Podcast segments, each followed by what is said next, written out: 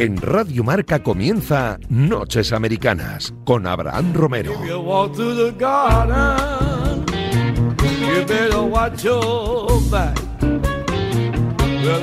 Madrugada del martes 30 de noviembre, bienvenidos a un nuevo vuelo transoceánico en los estudios centrales de la radio del deporte. Esta semana con NBA y NFL, como siempre. Baloncesto por un lado, Ricky Rubio, los Golden State Warriors, Denver Nuggets, Nikola Jokic y toda la actualidad de la mejor liga de baloncesto del mundo. Además, NFL, fútbol americano, tenemos que hablar de la semana 12, tenemos que hablar de que estamos más cerca cada día de los playoffs por ese anillo, por esa Super Bowl del próximo mes de febrero. Estarán por aquí Guille García, Javi Rodríguez, Paco Virués y Pepe Berasín. Yo soy Abraham Romero, escuchan Radio Marca. Comienza un nuevo Noches Americana.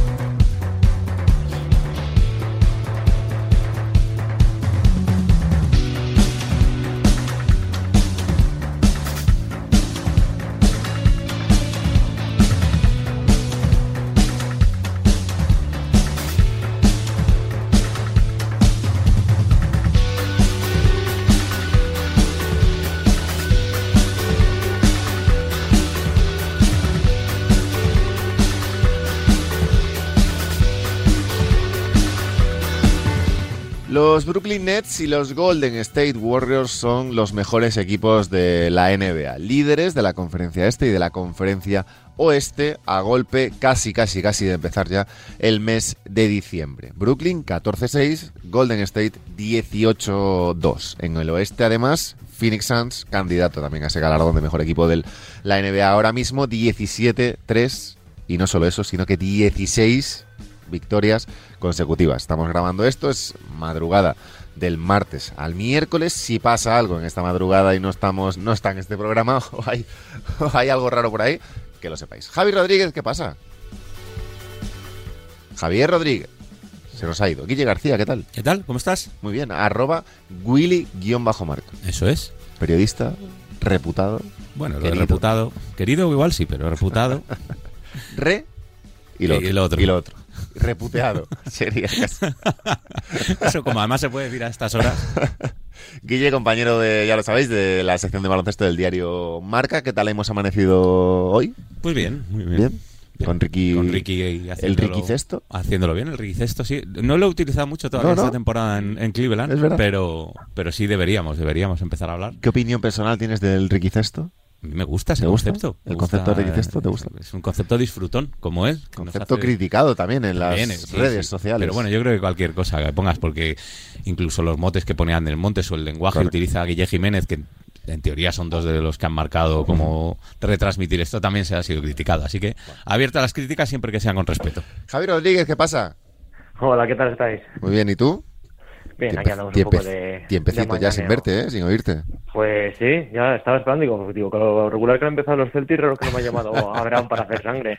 Eh, arroba Café de Rick en Twitter, eh, miembro de ese despacho Celtics que todos conoceréis, eh, proyecto gigante en la comunidad eh, NBA de, de España. Te iba a llamar Javi, pero igual igual te puedo llamar Javi Freedom también, ¿no? ¿O no? es que no, no puedo ¿No? con el chico, pero sí, de momento Javi, sí. Freedom porque el amigo Nscanter, eh, ya os lo imaginaréis, bueno, se ha cambiado el nombre y es ahora Nscanter Freedom. Nscanter como nombre, como primer y segundo nombre, y Freedom, libertad, como primer apellido. ¿Opiniones de, de este tema, Javi?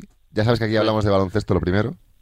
Pues no sé, imagínate todo lo que se dijo en su día cuando Meta World Peace, pues parecido. en eh, quizás los motivos de este son más elevados, al menos para él, pero la estupidez sigue siendo gigantesca, al menos mi punto de vista. pero bueno, yo qué sé. Guille. Hay que hacerle caso, chico. Exacto, yo creo que es el típico caso de hacedme casito, por favor, que estoy aquí. Sí, es como los muñecos de los Simpsons, si no le prestas atención desaparece. Eso es, en los números ni él ni sus Celtics de momento están teniendo una temporada muy llamativa, especialmente él, y pues de alguna manera tiene que llamar la, atención. Ya hace un par de semanas criticó a Nike, a Jordan, a LeBron diciendo que les, iba a invitar a, a, los China. Los Celtics no se retransmiten en Turquía, sí, sí, pues sus cosas. Por eso, bueno, pues está bien que se luche por las igualdades sociales, pero... pero Absolutamente, una cosa no quita la otra, ¿eh? pero yo, meterte como, ponerte el apellido Freedom, quiero decir, pues eso. la, línea, entre las, acciones loables y la estupidez es muy fina. Y este hombre salta la coma con esa línea. Los Celtics, aprovechando que estás por aquí, eh, undécimos de la conferencia este, 11-10 en balance de victorias-derrotas, 6-4 en los últimos 10 partidos. Eh, hemos hablado alguna vez ya de ellos esta temporada. Y yo tengo un poco la misma sensación que tenía hace dos o tres semanas, eh, sinceramente. Al final la NBA es muy larga, da tiempo a, tener multitud de sensaciones y a ser un poco montaña rusa, pero en el caso de Boston, yo tengo la sensación de que estáis un poco en un punto, punto muerto casi, ¿no? Un poco de las mismas, mismas sensaciones durante varias semanas. Yo creo que de todas las veces que me has llamado es la única que, te puedo responder con esperanza. Porque creo que los Boston Celtics venían de dos años de hábitos y costumbres muy, muy malas. En plan, de, el ataque era básicamente aclarado, encima con jugadores que, por muy buenos que puedan partir por algo que sean, como Jason Tatum, no son nada efectivos en aclarados. Y luego en defensa estaban un poco, pese a los jugadores que tenías, que evidentemente, tú que sé hablar de Marcus Smart, Jalen Brown, Jason Tatum, son jugadores muy buenos en defensa, pero venía de dos años de, de, fiarlo todo al ataque y un ataque que tampoco era bueno. Y yo estoy hasta el momento bastante contento con el trabajo de Udoka y no creo que sean malos hábitos que puedas corregir en un día. En defensa ya ha puesto las pilas, ya más o menos vuelves a la esencia de los Celtics de defender y correr, y eso, esa parte está bien. Y luego en ataque el hombre llegó el primer día diciendo que, quería mejorar lo que era el tema de las asistencias, que el año pasado fuimos creo el tercer peor equipo de la NBA. Y yo creo que sí que está notando más movimiento de balón, además que los jugadores no la, están metiendo, creo que solo tienen un 38% de acierto en tiros muy abiertos. Y creo que estoy esperanzado porque es, es más una cuestión de quitar viejos hábitos y, y seguir por el camino de hasta ahora, que en defensa se ha conseguido. Y ya te digo, plan de el material lo hay, la plantilla es más compensada y el entrenador creo que es, tiene una capacidad vocal mayor que el anterior, aunque quizás no sea tan bueno en otras cosas. Hablando de asistencias, eh, es verdad que Tatum se quedó en 8 puntos contra Toronto en la última victoria, pero 10 asistencias, haciendo un poquito casi de playmaker a veces, ¿no? Sí, bueno. Perdona, Javi. Ah, perdón. No, dale, dale, dale. No, es cierto que es una peta en la que siempre creo que está bastante infravalorado. En plan, no, nunca por medio en plan, nunca va a ser un tío de por medio igual si es en, en una temporada. Pero de estar 3, 4, ya te digo, en plan, creo que encima este año es la principal víctima de esto que te digo de, que los compañeros no la metan, porque le atrae mucha atención, eh, genera muchos tiros abiertos para los compañeros, pero de poco te sirve generar un tiro abierto, majo y tal cual, con el que la batalla es Romeo Lanford o Grant Williams. Claro. Claro. O Marcus Smart, que claro. quiero mucho, pero... Eso, eso te iba a decir, Guille. El... Hablando de la rotación, ¿no? Porque al final, pues, digamos que con los Celtics tenemos la sensación todos un poco de que llevamos ya varios años esperando como ese gran traspaso. Eh, ¿Tú sigues creyendo que va a llegar? Eh, no, se van a quedar así hasta final de temporada. Yo creo, creo que por cómo va la temporada, creo que se pueden ver en enero febrero mm, rozando últimos puestos de playoffs y que igual eh, buscan algo diferente en el mercado de traspasos. Igual intentar encontrar ese tirador que, que señala Javi que pueda ser más fiable que lo que tienen que lo que tienen ahora, no me extrañaría, ¿no? Eh, viendo por lo que tú dices, que eh, pese a lo que apunta Javi, las sensaciones no son del todo malas en cuanto al cambio de dinámica de, este equipo, eh, intentar buscar jugadores que, aporten de inmediato porque porque bueno porque todo el mundo espera de siempre espera de los Celtics eso que esté en playoff no, no sé si competir por el anillo evidentemente pero sí que esté en playoff y que, y que compitan todos los partidos. Bueno, pues eh, eh, necesita piezas para, para ello todavía. Yo creo que el roster no es no es definitivo, no es decisivo para eso. Y quería preguntarle a Javi, sobre todo porque él lo sigue eh, con más atención que, que yo, si en esos roles que estamos hablando de tiradores más fiables, dices, hablas de Romeo Lanford, de Grant Williams, igual me estoy poniendo la boina, pero, pero ¿no sería un poco más fiable Juan Hernán Gómez jugando como cuatro abierto a, e intentar darle esos balones eh, cuando Tatum aglutina tanta defensa. España, joder. Sí, bueno, es que me tiene, a mí de verdad que me tiene muy sorprendido el papel de Juancho. Yo pensaba que iba a tener mayor protagonismo en este equipo, ¿eh? Yo también. Yo también y me lo temía, porque yo en esta dinámica estoy se la puesto a ti. Yo lo único deseo que tenía para los Celtics, aparte de otro anillo, es que nunca jamás hubiese un español en el equipo. este verano me jodieron vivo y sí que pensaba que por encima la posición de cuatro en los Celtics es una cosa que siempre ha estado un poco colgando desde hace mínimo tres, cuatro años, porque el año pasado no funcionó cuando jugó con dos interiores más clásicos que hace Stevens y los años anteriores el 4 era básicamente un alero perfil Terium o, Jalen Brown. Y creo que por la dinámica de Udoka no creo que se deba tanto a que no le gusta él como jugador, sino que el jugador que es él no encaja en su esquema de juego. También estamos viendo más a George Richardson, que es un perfil más, más defensivo y no sé, yo creo que Juancho ahí en plan le va a costar hacerse un hueco porque creo que simplemente ahora mismo en, en Boston es un, es un activo para un traspaso. Porque el perfil de, jugador que es, y no tiene un plan de que sea mejor o peor que, el que está por delante, sino que simplemente encaja mejor en lo que quiere hacer Udoka. ¿Tú crees que en febrero hay movimientos o antes? es difícil de saber, porque a fin de cuentas es, antes sí puede, cuando estaba Lynch era fácil de responder esa pregunta, era, era así. No, sé si el, transporte iba a ser bueno o malo, pero algo iba a haber. Brad Stevens lleva tres meses en el cargo y aunque sí que somos muy activo en verano, eh, es una incógnita, una incógnita. Yo creo que sí, sobre todo para apuntalar esas posiciones interiores, que ahora están bien cubiertas. Yo creo que tenemos una rotación más interior más interesante en tres, cuatro años pero es poco fiable. Al Horford tiene 867 años y Robert Williams se lesiona 863 por temporada. Con lo cual, no, aunque cuando está todo bien no tienes ningún tipo de problema en nada, tienes dos perfiles parecidos y, pero compatibles y que aportan cosas distintas cada vez, pero el problema es que son poco fiables, ya te digo, tanto por edad como por tema de físico. y creo que van a ir por ahí los tiros. Veremos qué pasa con, con Boston en ese mercado de, de febrero. Eh, siguiendo con la actualidad, Guille, volvió Nicolás Jokic bueno, volvió, se volvieron a reunir a Miami. Miami y Denver Nuggets, eh, los amigos de Jokic contra los amigos de los Morris, pero no pasó nada. No pasó nada, no llegó la sangre. Por suerte, ¿no? Para la, para la gente civilizada, la gente que busca la paz, pues está contenta. Pero ahí estaban, ¿eh? Los, que buscamos un poco de... Salseo. Chau, chau, ¿no? Pues estamos un poco decepcionados porque no ha habido ni siquiera pues, un encaramiento. Nada, no hubo nada. Siempre con tranquilo. somos abogamos por la no violencia, pero bueno, algún encaramiento, un encaramiento, eso, es que no llegue a más, pero algún encaramiento sí, un poco decepcionante.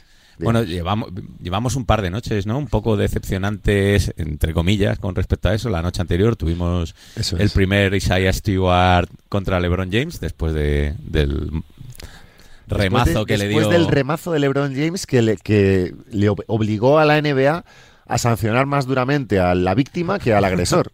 ¿Entramos en ese juego? No, no, pero ¿Entramos es la, en ese Es la realidad. Es que Vamos a entrar en ese juego. Javi, no hubo programa la semana pasada por causas de fuerza mayor. Y claro, no tuvimos la oportunidad de, bueno, no es, que no es ni siquiera debatible. No, no. No tuvimos la oportunidad de mostrarle desde este humilde programa a la NBA que se había equivocado. la, vergüenza absoluta que es que pues el pobre Isaiah Stewart eh, le cayeran más partidos que a LeBron James. Lo, estás viendo mal, lo estás viendo desde la óptica equivocada. Realmente ah, que fue un golpe de ojo en el codo de Correcto, sí, Fue una agresión ocular. Sí, es verdad. Que luego, claro, el chaval se enfada, pero claro, ¿cómo te puedes enfadar porque te partan el ojo? Se enfada, ¿no? se enfada, vamos, que solo le falta poner ahí a, los marines para pararle. Sí, pero fue un poco, me refiero, no lanzó ningún puño al aire. No, no, no, no. Fue un enfado porque el chaval, el chaval vio sangre en su cara y dijo, oh, vaya. la, NBA igual pretendía, la NBA pretendía que le pidiera perdón a LeBron James. Eso es, ¿no? Por haberse puesto en, es, que, es que quién osa ponerse en el camino de King James. Con todo el cariño a LeBron James, ¿eh? pero bueno, es que hay cosas que a veces son. es perfectamente compatible que sea seguramente el mejor jugador que hemos visto en directo en los últimos 30 años. El hecho de que el día que le pite una falta en ataque, pues igual habrá champán. son dos cosas compatibles.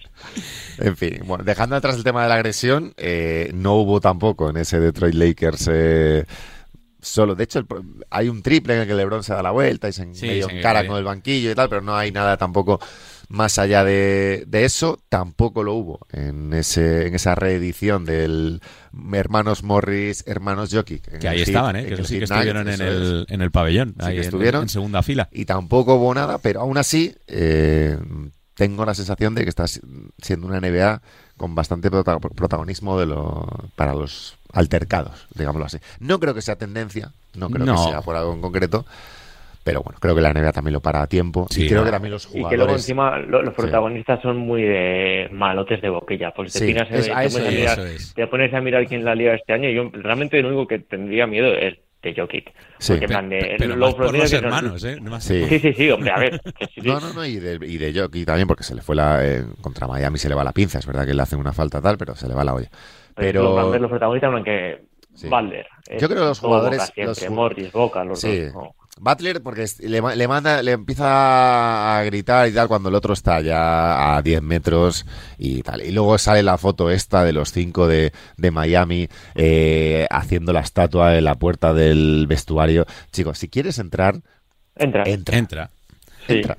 Porque sois Es cinco, que sois siempre tíos de dos plan- metros y si Mm. queréis entrar, vais a entrar. Entonces, Sí. Eh, yo veo un poco de eso. Hay mucho. También porque los jugadores saben un poco las sanciones a las que se enfrentan en caso de meterse en ese tipo de líos. Nadie quiere perder pasta. Y sobre todo ahora, quizá antes no tanto, pero ahora valoran más el dinero que, que su, Que su orgullo, por así su orgullo personal. Sí, sí, porque menos, menos Stewart, que valoró quizás más el orgullo de que le habían pegado y le partido la cara, que tal. El resto no hay tampoco mucho más allá de eso, ¿no? ¿No, Javi? No, es que es completamente así. yo- es que no es por hacer en plan de aquí de lo que A ver, tampoco de- queremos de peleas poder cada abierta. noche, eh, me refiero. Pero a ver, no, pero es bonito, porque este tú ves en plan de, joder, jugadores que nadie duda de once, de Larry Bird, Magic Johnson, esta gente, pues te tocan un poco la cara porque les sueltas un tortazo y si tienes que pagar Sí, 25 sí. mil dólares, les pagas. Sí. Y en plan, yo no, no estoy a favor de la violencia, pero estoy aún menos a favor de prometer violencia y que no haya. En plan de, si a Balder le toco, que le tocan las narices y él, a Morris, te pongo cualquier ejemplo, Sí. le dan ganas de darle un trozo, pero no lo haces por el dinero, lo que no quiero es que luego te vayas a Twitter o a la sala de prensa o a hacer el imbécil decir en plan de eh, le voy a partir la cara, no sé la vida que estoy llevando yo, tal, no sé qué. Calla la boca, si le quieres un trozo, le das. Claro. No hables luego. Pero bueno. O, es- o gánale en la cancha con tu mejor baloncesto, Sí, pero cállate. No Claro, le metes una canasta en la cara y le tiras un beso. Eh, está. Insisto, es. eh, insisto, no a la violencia, por supuesto, eh, eso lo, lo primerísimo. Pero también para los aficionados, porque También para los el aficionados. comportamiento de la Correcto. parejita de Indiana con respecto a LeBron Correcto. también es También. Sí. absolutamente denunciable. También te digo, es que aquí ya entramos en otro, es otro debate también sobre otro tipo de cosas, pero eh, yo soy Lebron, bueno, no, no, no te puedes poner en la piel, evidentemente, de un jugador profesional al que le están insultando, que le están llamando... Yo sobre todo, todo, el tema pero como padre, ¿no? Que, el que, le, de- le deseen la muerte a tu hijo, pues es un Eso es muy heavy, sí, correcto. Es feo. Pero, bueno, sí, correcto. Iba a decir que, que mejor seguir jugando, pero bueno, eh, hay que ponerse evidentemente en la hay- situación y hay que Eso estar ahí. No, y que depende. y hay que es- es escuchar lo- las cosas y hay que... Puedes hacer una cosa Sí. bien mil veces, Sí, pero sí. hay un día en el que te pillas del Sí, revés y sí, la mal. Igual, igual Lebron está acostumbrado a que le digan eso 800.000 días Sí. y ese día, pues igual sale lesión, le pilla Sí. cabreado, le hacen un mal día o lo que sea, pues ese día no, no tolera eso. Sí. Yo, y- sí, y además que, o sea, yo, yo cuando lo vi me pareció un poco raro que él se medio chivara, Sí. me parecía un poco una situación un poco extraña, pero pe- pensándolo y repensándolo, tampoco aquí somos quien para meternos, para ponernos en esa situación, porque no sabríamos cómo, eh, vamos, a mí me insultan en la cara un familiar directo y, y seguramente no responda de mí mismo. Entonces, estando ahí a mil revoluciones, en un pabellón, eh, siendo quien eres, pues... Y que, eso, y que lo has aguantado todos los días, Eso es, porque se correcto. aguanta todos los días. Cuando eres LeBron James aguantas tanto lo uno como lo otro todos Correcto. los días. Pues Bien por- cruzado. Mal Lebron el día de Stewart, bien Lebron el otro día. Sí. Efectivamente. Aplauso unánime, casi, para el señor King James. King James, que por cierto los Lakers han mejorado un poquito, un poquito, algunas lagunas. Yo pero... sobre todo en defensa. El día de Detroit, que fue la última victoria, un poquito en, en- en defensa, ¿no? Luego tienen desconexiones que, que les pueden hacer perder mucho, muchos partidos, ¿no? Te pones 19 arriba en el tercer cuarto y acabas casi pidiendo la hora, pero... Eh, hablando de. Estábamos hablando de Denver antes y se me quedó pendiente. Eh, ¿Tiene que volver Jamal Murray de la lesión? ¿Se ha lesionado Michael Porter para toda la temporada? La pregunta es directa, Javi. ¿Hemos perdido a un candidato al título? en los Sí, ver, no sé si. ver, yo creo que sí lo, que sí lo eran, sobre todo estos años que está la NBA tan abierta. Pero es que sin Jamal Murray ahora encima con, con el Porter, es que ver un partido de los Nuggets, que tampoco he visto muchos, pero los dos tres es. Estás viendo a un padre jugando con, con los hijos, estás viendo a Jokic Claro. acompañado de. Con todo el respeto, porque son jugadores profesionales, pero es que ninguno está ni siquiera a la altura de ser un acompañante de garantías para él. Sobre todo, Guille, que hablábamos eh, antes del inicio de la temporada de un poco la, eh, la dosificación que necesitaban algunas de las estrellas y me, me venían a la mente tres nombres, Nikola Jokic, Luka Doncic, eh, Giannis Antetokounmpo, esos tres sobre todo, que ah, tenía un poco yo la sensación de que en los dos años anteriores habían estado muy exprimidos y claro, con estas dos lesiones es verdad que Murray volverá, pero a saber cómo vuelve, porque también es una lesión de rodilla en la que volverá muy poco a poco. Y claro, la lesión de Porter, que era un poco la, la tercera La tercera estrella. ¿no? de ese Big Three, un poco de- asumiendo también que la plantilla de Denver es muy amplia, ¿eh? pero en cuanto a talento, yo Sí, creo, sí, sí. creo que era el tercer jugador y llegar a playoffs, Cuánta- evidentemente. cuánta responsabilidad Eh, ofensiva, seguro. Claro, Jokic ya no puede descansar. O sí, o sí, porque y, y tiras la temporada. Empiezas Sí, a ignoras completamente la temporada regular. Pero tiraríais la temporada, yo, Es yo que- creo que, todavía ver, pueden hacer. A ver, Murray se calcula que vuelve en finales de enero, lo que tú Sí. dices, volverá lento. Hablas de Michael Porter, pero también se nos eh, olvida que otro otra pieza de con talento y responsabilidad ofensiva como es PJ Doncic tampoco va a estar ya el resto de la temporada. Sí. Son demasiadas lesiones como para como para lo que tú dices sobre explotar a, a Nikola Jokic en busca de qué? De un puesto en los playoffs, de una primera ronda, te compensa. La rotación de la victoria de la última contra Miami es eh, Monte Morris base titular, Will Barton, Jeff Green, tu amigo Javi, Aaron. Gordon, Nikola Jokic. Y banquillo para Campazo, Nashon Highland, Austin Rivers, Zeke Nagy, Vlatko Kanja. Quiero decir, el quinteto El quinteto está bien. puedes tirar de Y ahí. y- y bueno, puedes ganar partidos. Te llega ya, luego llama al Murray en enero, te- te- luego te quedas con Puedes una sexta partidos. pieza en el banquillo que vale. Pero claro, viendo a ver cómo llega Jamal Murray y, viendo lo que ahora mismo tienes en el banquillo, no sé hasta qué punto te compensa. Yo creo que les puede llegar, en plan de, sin forzar, en plan de, con 27, 28, 30 minutos con mucho Jokic por noche y esa plantilla tan amplia para llegar a febrero, enero, febrero, octavos o menos del oeste y a partir de ahí intentar crecer y mira, si llegas a, con suerte a playoff con la plantilla más o menos compensada, descansada para hacer una simple conferencia de completa, perfecto. Pero lo que no haría es exprimir buscando un récord mejor que no te va a valer para nada. Claro, eso es, es es intentar exprimir a, a Jokic al máximo para sumar, para subir que a un sexto puesto, un quinto como mucho, yo creo. No sé hasta qué punto eh, te merece te merece la pena. Yo creo que sí, que igual para para estar ahí entre el séptimo y el noveno, jugar el play-in, una primera ronda, bien, pues Mm. puedes tener eh, plantilla en un oeste que yo que yo veo muy abierto, pero pero poco más. No, no creo que les compense a, a estos Denver Nuggets eh, sobreexplotar, eh, correr el riesgo de una lesión de, de Jokic, de una lesión que luego pueda ser más larga, de la que creo que pu- pueden contemporizar, porque es además es una plantilla joven, ¿no? Eh, Sí. que luego el año que viene pueden volver todos eh, físicamente bien y volver a ser candidatos a todo. Sí. Sí, no es que no tenga, no es que tenga una ventana corta, que bueno, luego sabemos que las ventanas duran lo, lo que duran. Yo no soy muy fan de tirar, de tirar temporadas, ¿eh? No, no me Pero gusta. si eres de Sacramento, ¿qué has hecho? Bueno, ya estamos, ya está. Claro, es que el argumento contigo... Claro, Pero me he metido yo. me he metido no, no, no, no. No, He no, dicho pero algo, he dicho algo De de todas maneras, tú no. esta temporada eres de los Warriors. He dicho Pero no algo puedes del decir- lavado de no puedes imagen decir que de no te Boston- gusta la playa de los Boston. Celtics al escoger un entrenador negro solo por lavar su imagen. Ahí les- No, te, dice- no te estoy criticando ser de Sacramento, es una franquicia a la que respeto mucho, pero que digas que no eres fan de tirar temporadas... es No soy fan de tirar temporadas. Palma de Mallorca dice que Mira, le voy a, voy a contextualizar un poco. No soy fan de tirar temporadas cuando tienes jugadores que seguramente no sean muy amigos de tirar temporadas. Yo creo que a Jokic no le apetece demasiado empezar a perder partidos. Y yo insisto, en, en cualquier equipo de la NBA, cualquiera, eh, hay que mantener y hay que crear, y en cuanto la creas, que ya la has creado en Denver, una cultura ganadora, tienes que mantenerla. Y porque luego no es- esto no es un videojuego y es, no es tan fácil. Ah, bueno, pues un año pierdo 50 partidos y al siguiente eh, puedo ganar eh, 55. No es tan sencillo porque eh, ganando, o sea, para ganar hay que tener un buen equipo, evidentemente, una buena química de equipo, pero también cierta cultura ganadora que precisamente en Sacramento, ya que lo mencionáis, no existe. No existe esa cultura ganadora y, es una, y la cultura ganadora eh, se contagia en todos los ámbitos y sectores Correcto. de una franquicia, no solo en el nivel y en el talento de los jugadores, sino en la forma de hacer las cosas desde la dirección general, en los entrenadores, en la confianza que se le da a los técnicos, a los asistentes, eh, las infraestructuras. Todo, todo. Y me estoy yendo ahora por los cerros, pero, pero de verdad lo creo. Y Sacramento, si queréis hablar de Sacramento y de Luke Walton, pues destituido Luke Walton, eh, Segundo o tercer un- entrenador con mejor balance en la Segundo, historia de- Sacramento. es la segunda Habrán mejor, la segunda habrán mejor en directo Sí, sí, sí. la segunda mejor época del equipo. Sí, sí.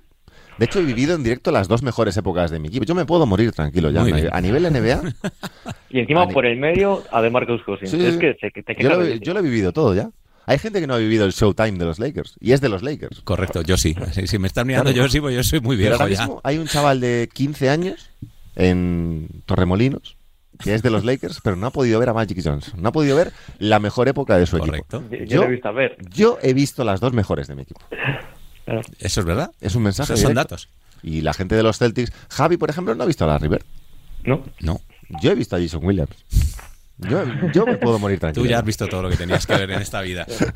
No, fuera coñas, es eh, bueno, una decisión más dentro de una de lo que hablábamos, de una estructura absolutamente tóxica de una franquicia que pues va dando palos de ciego, eh, a veces con más o menos luces, a lo largo de Pero ya luego, más grande- casi 20 años. Estás a tres decisiones de revertir la situación, porque hace tres años no había grandes diferencias entre. A ver, históricamente sí. Pero tampoco, en, ese momento puntual, no ¿qué, qué franquicia era peor o qué franquicia era más desastre? ¿Phoenix Suns o Sacramento Sí, sí, sí. Han estado, de hecho, era un barrizal la más franquicia. Sí. O sea, no, no había nadie ahí que, que decidiera por su Y luego tomas tres decisiones medianamente acertadas, que es un entrenador bueno, un general manager que tenga un poco de Mm. Claro. cabeza. Pero hablas, no es tan fácil tomar decisiones buenas en la NBA, No, no, ¿eh? para nada. Me refiero, y no, no lo digo porque no sea, no sea válida la gente, sino porque, mira, el mismo caso de Boston. Eh, ahora Brad Stevens ha pasado del banquillo a la dirección. Y no es tan fácil tomar buenas decisiones. Se habla No, para nada, desde, el, desde la desde la el ventajismo un poco del presente, se habla muy bien de cosas del pasado y se analiza todo muy bien y todos todos somos muy buenos haciendo drafts eh, ocho meses después, después. claro, no, y un año después. Todos, pero bueno, hay situaciones. Yo lo que quiero son decisiones lógicas. No quiero decisiones buenas o malas. No sé si me explico. Que lleven un camino. Que tengan cierto sentido. Eh, por ejemplo, tenía sentido en su momento escoger a Luka Doncic antes que a Marvin Bagley.